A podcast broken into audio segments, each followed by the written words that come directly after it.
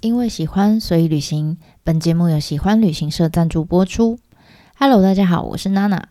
前一集呢，我们带着大家，呃，搭配着《桃花源记》好，然后一路从猕猴美术馆的接待洞走到了柳暗花明又一村的本馆。哈，那这一次呢，我们在进到本馆之前，我想要先带着大家从古代哈，先拉回到近代。就在前几年呢，二零一八年的时候，LV 呢，他们曾经就在猕猴美术馆里面哈，把他们的伸展台铺设在我们呃上次讲到这五百公尺长的这个山洞，然后一直到悬吊的桥梁，一直到他们的本馆中间哈，就铺了好长的一条这个伸展台。那这个悬吊桥梁就刚好，因为它窄窄的哈，就刚好可以让来宾呢把目光就聚焦在每一位 model 的呃身上的服饰。然后呢，model 走走走走进了这个山洞里面，因为山洞是弯的嘛。所以刚好他们走进去呢，就会慢慢自然的消失在大家的视线里面。所以我觉得这桩这一场这个时时装秀哈，我觉得它算是非常有创意的，在运用整个密后美术馆的空间，好，所以非常精彩。如果有兴趣的朋友，可以到我方格子里面。诶，或者是我下面资讯栏，我也可以把这个呃影片的连结贴上去，大家有兴趣可以去看一下，顺便可以看一下猕猴美术馆的这个从它是用从高空俯视的这种 拍摄的方式，哈，可以看一下整个猕猴美术馆的全景，好。那呼应这一场真人的服装秀，哈，我觉得猕猴美术馆最精彩的地方，也就是。贝聿铭先生呢，他在建筑里面哈，他其实就像是帮光线铺了一个，呃，准备好一个非常好的伸展台，好，那让谁在上面表演呢？光线。好，你进到本馆以后，你才发现哇，原来它每一个角落的设计都是要让光线可以在不同的气候、不同的呃时间，好，可以换上各式各样很漂亮的衣服，然后走在这个伸展台上面，然后让你们进来的时候就会哇哦，自自然而然就会呃开始注视这些光影的变化。那关于光线这个哲学呢，其实贝聿铭说过一句话，他说。我深深的相信，哈，光线是呃一座建筑成功与否的关键，哈。所以，其实，在进到美术馆以前，哈，进到本馆以前，我想要先分享一下，就是其实我过去这十几年来，跟这些老师们，他们到了呃日本也好，台湾也好，看过很多大大小小的不同的建筑师的作品，我想先跟大家分享一下这个感想，因为我觉得在嗯。不同年代的呃这个建筑物，当然他们都会有一些呃材料上面的或是技术上面的进步哈，或者是每个朝代、每个朝代、每个时代流行的思维啊，或是潮流都不太一样哈，所以其实建筑就像我们刚刚讲的那个 LV 的走秀一样哈，我觉得建筑的生命周期，它就算是一个呃生命周期比较长的流行服饰。好，你就想嘛，在流行产业里面，建呃制造商跟贩售的人哈，他们就会依照每一个世代的喜好差异，去设计一些不同呃感觉的衣服。那在建筑业里面，其实也是哈，建筑师他们也会根据当代的一些偏好，然后设计出各种就是很吸睛的建筑物。所以每个时代你会发现，他们好像隐隐约约有着自己的风格哈，譬如说。有时候我们进到某个空间里面，就会觉得哇，这个时代呃，这个建筑物好大正，或者是好昭和，或者是你讲不出来，但你觉得好怀旧哈。那其实它有很多呃元素在里面哈。那这些感觉就是我们对于那个年代的呃建筑物的一种集体意识。那在这些外在的风格，其实他们都会呃随着时代。的改变哈，就会退流行嘛，就像衣服一样哈。他们呃，你现在我们都讲快速时尚，对不对？所以这些流行服饰就很快很快很快就会被替换、被汰换掉。每一，我记得我小时候流行的衣服，跟我现在流行，我们现在看到流行的衣服，绝对是风格不一样的。但是很神奇的是，你会发现那些唯一不变的哈，真的每一个时代都留下来可以让人家感动的建筑，其实都不在于他们。就这些建筑师他们设计的外观有多么的酷炫，多么的吸睛哈，也不是在于他们所使用的建材到底有多么的厉害哈，功法多么的高超，反而是呃建筑师对于这个光线的运用，从以前到现在都没有变。这个以前可以以前到什么时候？如果大家有印象，我们很久以前曾经有聊过，呃，在京都的宇治平等院。宇治平等院已经将近千年的历史哈，你就会发现他们当初在盖这个宇治平等院的时候，他们很刻意的用坐西朝东的方式来建造。好，那这样子，他们在日落的时候就可以看到这个凤凰堂它背后散出来的光芒，就好像可以让人家想象一下，哇，西方极乐世界的模样，对不对？那再比较近代一点，我们前之前也聊过，呃，江之浦测候所。山本博士整个江之在整个江之浦测候所里面，它是搭配太阳在一年四季里面不同的运行轨迹而去呃建造出来这些作品，所以你就知道这些作品全部都必须搭配光线哈参光线的透过光线的参与，它整个建筑才算是一个嗯完整哈，所以你就发现从以前 从。千年前的宇治平等院，到现在的江之浦测候所也好，或者是 MIHO 美术馆也好，你看从以前到现在，都光线这个元素是从来没有改变的。好，那为什么光线这个元素这么好用？就是因为它是不可控，而且它是随机的。好，你就想这些建筑师，他们只能想办法运用它，他没有办法控制它。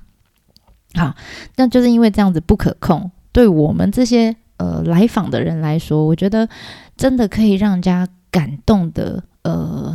怎么讲？感动的那个要点，就是在于我们每一次到不同建筑物里面，哪怕是这些建筑物，其实我已经呃进去过很多次，但我每一次去，每一幕哈，每一个角落的样子，全部都是独一无二的。所以我就觉得这种。嗯怎么讲？很当下的那种感动哦，那个是呃，从以前到现在都没有改变的。好，所以这也是我觉得密后美术馆它非常吸引我的一个地方。那当然，我们从呃刚刚一路上从这个散步道走走走走走走过来。终于到了这个本馆，好，终于到了本馆，我们现在就要带着大家进去哈。那在进去之前，大家可以先看一下这个建筑物，其实它不是我们想象一般那种方方正正的建筑物哈，不是一个方盒子，它反而是一个呃仿造日本古民家或者是呃我们说寺院也好，宫殿也好，他们非常广泛运用的一种呃建筑构造，叫入母屋造。的这样子的形式的入口，好，这个建筑，那这跟呃刚刚我们在散步道上面看到那些 那些枝垂樱一一样，哈，其实贝聿铭他知道，他很有意识，他现在在盖的这个美术馆，他是在日本，好，所以他并不是要去塑造一个中式的桃花源，他反而是希望塑造一个日本版的桃花源，所以他把桃花改成了枝垂樱，好，然后呢，把这边的建筑物。呃，不是用中中国版的那种建筑物，反而是把它用呃，采用日本从古到今很非常被频繁使用的这种呃样式来建造。那当然，整个建筑物的意象是日式的，没错。可是它采用的建材却是非常现代的哦，它是大量使用玻璃啊。那没有其他原因，就是因为它想要运用光线这个元素，好，它想要让光线进到整个呃建筑物里面。好，那呃，这个建筑物稍微有点高，所以我们必须要走几个台阶才能上去进到这个迎宾大厅里面。那当我们走进去之前哈，你就会发现，诶，建筑物的门哈，它是由左右两扇自动门所构成的。那在自动门中间呢，如果它合起来的话，你就会发现，诶，它有一个呃圆形的透明的窗景哈。这个窗景我第一次看到的时候，我就觉得，诶。好像哪里见过，就觉得他好像似曾相识，但是我想不起来。后来我才想到啊，他就是在镰仓有一个叫明月苑的一个呃本堂里面一个建筑物哈。那个建筑物有一个呃有一面景色是非常有名的，叫做开悟之窗哈，Satori no Mato。那它就是一个圆窗，然后圆窗的后面是呃庭园这样。那一年四季那个庭园的景色都会不同哈。那这个照片我有找出来放在方格子里面，想看的人可以进去看一下。那这边也一样哈，在这一个入口的这个自动门，它把它挖了一个透明的圆窗，后面呢，贝聿铭他就设计了，就像日式的这种庭园一样，他就设计了一幅山水画。他在美术馆盖好之后，他特别哈刻意哦，那不是原本就长在那里，他是刻意去找了一棵一百五十岁的日本赤松，然后把它移到美术馆大厅的落地窗旁边，然后就刚好就在那个圆形窗景的正后方。那你就发现，哎，那个赤松刚好就是近景，好，然后远方就是远山，好，所以它有近景有远景，然后呢，随着一年四季就会呃有不同的。呃，景象的改变啊，就像一幅山水画一样。他就说，这个就是拿来怎么讲，当做迎宾的一个画面的。所以建议大家，当然我知道那个自动门，你一走上去还是打开哈，所以你稍微离远一点，你可以看到那个自动门合起来的样子哈。这一幕我觉得还蛮美的，大家可以诶稍微做个停留这样。那进去之后呢，有人就说啦，就嗯、有人说啦哈，这是我在网络上面看到，有人说。呃，对贝聿铭来说，三角形呢就如同巴哈的音乐一般，是一种最单纯也最坚固的几何结构。老实说，我不是很懂古典音乐，OK，所以我不懂巴哈的音乐是什么样的感觉。哈，我比较幼稚一点。然后我很幼稚的是，我第一次走进这个大厅的时候，我蹦出来的，在脑袋里面 蹦出来的名词是，哦。万花筒，为什么呢？因为我第一次去的时候是很热啊，然后就觉得，哎，原本那个阳光都很刺眼，我想说，天哪，里面看起来就是上面屋顶是玻璃的，你就觉得哦，里面一定也很热，这样，就没想到，哎，进去有冷气，啊，废话，很 凉快。好，那除此之外呢，原本呢，本来很刺眼的阳光，哈，其实它在屋顶上面，它有设计那个百叶窗，有点像百叶窗的这种设计。那透过这个百叶窗这样洒下来，哈，洒到空间里面，那个光线就变得非常的柔和，而且。有冷气，你也不会热哈。那再加上它呃上面屋顶上面这些结构，你就会发现，哎，这些洒下来的阳光被切割成一块一块的三角形，然后地板上呢也是一块一块的三角形拼接而成的铺面，你就发现哦，三角形的影子加上三角形的地板，而且因为那个光影会随着时间慢慢移动嘛，好，你就发现哇，这些三角形都在动，是不是很像在万花筒里面移动？你就觉得好像在金色万花筒里面那种很很有趣的感觉哈，这是我自己的感觉啦哈，大家自己可以呃实际到那边去体验一下。好，那这个时候呢，这个导导览员就会指引我们哈，就开始做讲解了。那第一个呢，他会让我们看的就是呃，在落地窗，我们刚刚不是说有一个赤松嘛，对不对？好，在落地窗的对面，你就会看到哦。另外一个山头上面也有一个建筑物，好，那那个建筑物长得有一点像富士山。如果你有听过我们前面几集的内容，就知道啊，那个就是什么神慈秀明会的礼拜堂。然后旁边有一个长得很像钟楼的一个小建筑，哈，那个也是贝聿铭先生所设计的钟楼，好，那一块就是我们说只有信徒才能去的圣地，好，那我们不是信徒的人就只能来密猴美术馆，我们只能遥望他们，好，那接着呢？呃，这个呃导览员呢，又会开始帮我们介绍旁边的一些空间的细节哈。当然，除了前面这个落地窗就像是一幅呃山水画一样呢，其实呃贝聿铭先生在其他我们视线所及的范围里面，他还下了很多的功夫哈。例如说。在大厅里面，他们有放一个很长的长椅，哈，木头的。他就说啊，这个呃长椅呢，其实他们是用三百五十岁的桧木所制成的，而且呢，你们地现在脚底下踩的地板也是贝聿铭先生特别呃选来的哈。这个这个地板是有一种褐鹅黄色的石材，那这种石材呢，有个特色就是它很怕水。所以它非常容易被腐蚀。好，然后他就特别呃指了这个导览员就指了一下落地窗外面哈，就是玻璃窗外面没有被保护的区域，你就看你就看，他就说你们看外面的地板都被腐蚀掉了哈。那但是即使是这样，贝米实在是太喜欢这种材质的颜色跟触感哈，所以当初呢，他还是特别坚持从法国把这些地板进口到日本来。然后再来是，呃，我们可以看一下旁边的墙面上，你会发现，诶，上面也有很多的呃小孔跟一些空隙，哈。然后他们就说啊，这是因为贝聿铭先生考虑到，呃，日本其实一个呃地震非常多的地方，所以他特别去选用这样的材质来算是一种防震的呃建材。好，那上面的灯呢，就。我们去的时候，因为天气很好哈，所以就没有打开。但他们说，这个墙面上的灯呢，是贝聿铭先生特别留给 那些呃，如果你来的时候是雨天的话，下雨天就是没有阳光的时候，就是雨天限定的呃客人才看得到的惊喜哈。意思就是说，你今天如果像我们去的时候是大太阳，当然会有一些光影。但如果你今天去是阴天的时候，那怎么办呢？美术馆里面的灯就会亮起来。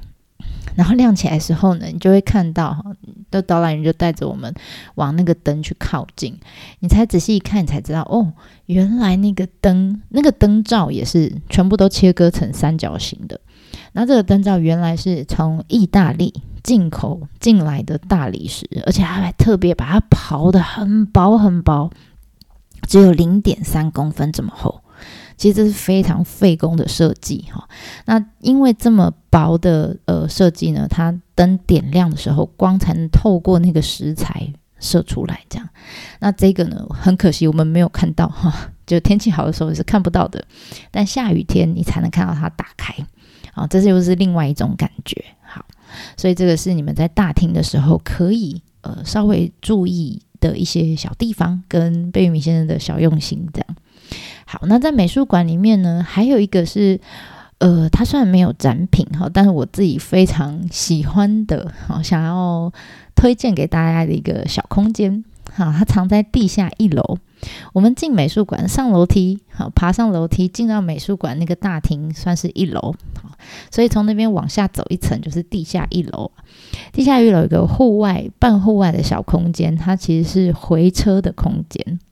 那如果你在进美术馆之前，你还没有上楼梯哈，你会发现，诶，楼梯的左手边有个神秘的通道哈。那原来这通道是干嘛呢？这通道就是让那些行动不方便的轮椅访客，他们可能会搭着那个游园的那个高尔夫球车，好，就会从这边进去，从美术馆的 B one 进去。那进去以后，回车的空间就是我刚刚讲的那个。在 B one 的回车空间，那当然下雨天的时候，园内的接驳车也会在这边做上下车的动作。那这么小小的一个圆形的回车广场，哈，它一样四周全部都是用呃跟大厅一样用鹅黄色的这个石材包围，然后它的天顶呢是一个有点像八角形的帐篷一样，然后中间呢开了一个四方形的天窗，那天窗的正下方刚好有一个。呃，圆心哈，就像我们呃之前讲，不是在接待洞前面会有我们会有团员在那边唱歌的那个圆心嘛，一样哈。你如果站在这边试着发出声音看看，你会发现哇，这就是另外一个环绕音响，巨型音响，这样很好玩。那如果你是在晴天的时候去，我觉得这超棒。因为你今天去的时候，你就发现上面开的那个四方形的天窗啊，刚好阳光会从那边洒下来，然后就很像 spotlight 一样打在你的身上，你就觉得你自己很像国际巨星，超梦幻。当然下雪的时候，你也可以站在中间，然后雪就会淋在你身上。也是蛮有趣的啦，哈。那据说啊，曾经有呃有一些很有趣的人，好像有大提琴手，好特别来到这个空间。他来美术馆不是要去看美术品，他就来这个小小的呃圆形的回车空间里面来录 CD。好，他曾经也有这个吹笛子的乐手来这边表演过。好，你就觉得诶，他很像 Miho 美术馆里面的一个小型的户外音乐厅的那种感觉。那当然，如果呃你没有遇到这些很厉害的人，哈，没有音乐也没有歌声的时候，其实我觉得我自己是还蛮喜欢这个空间的，就它有点像一个呃很安静的冥想空间。因为你美术馆逛累了。我建议你可以出来这边透透气，好，那你在这边透过那个洞哈，天上那个天窗，你会听到风吹过树梢的声音，或者是下雨的时候、下雪的时候，你会看到那雨滴跟雪这样从上面那样飘下来的样子，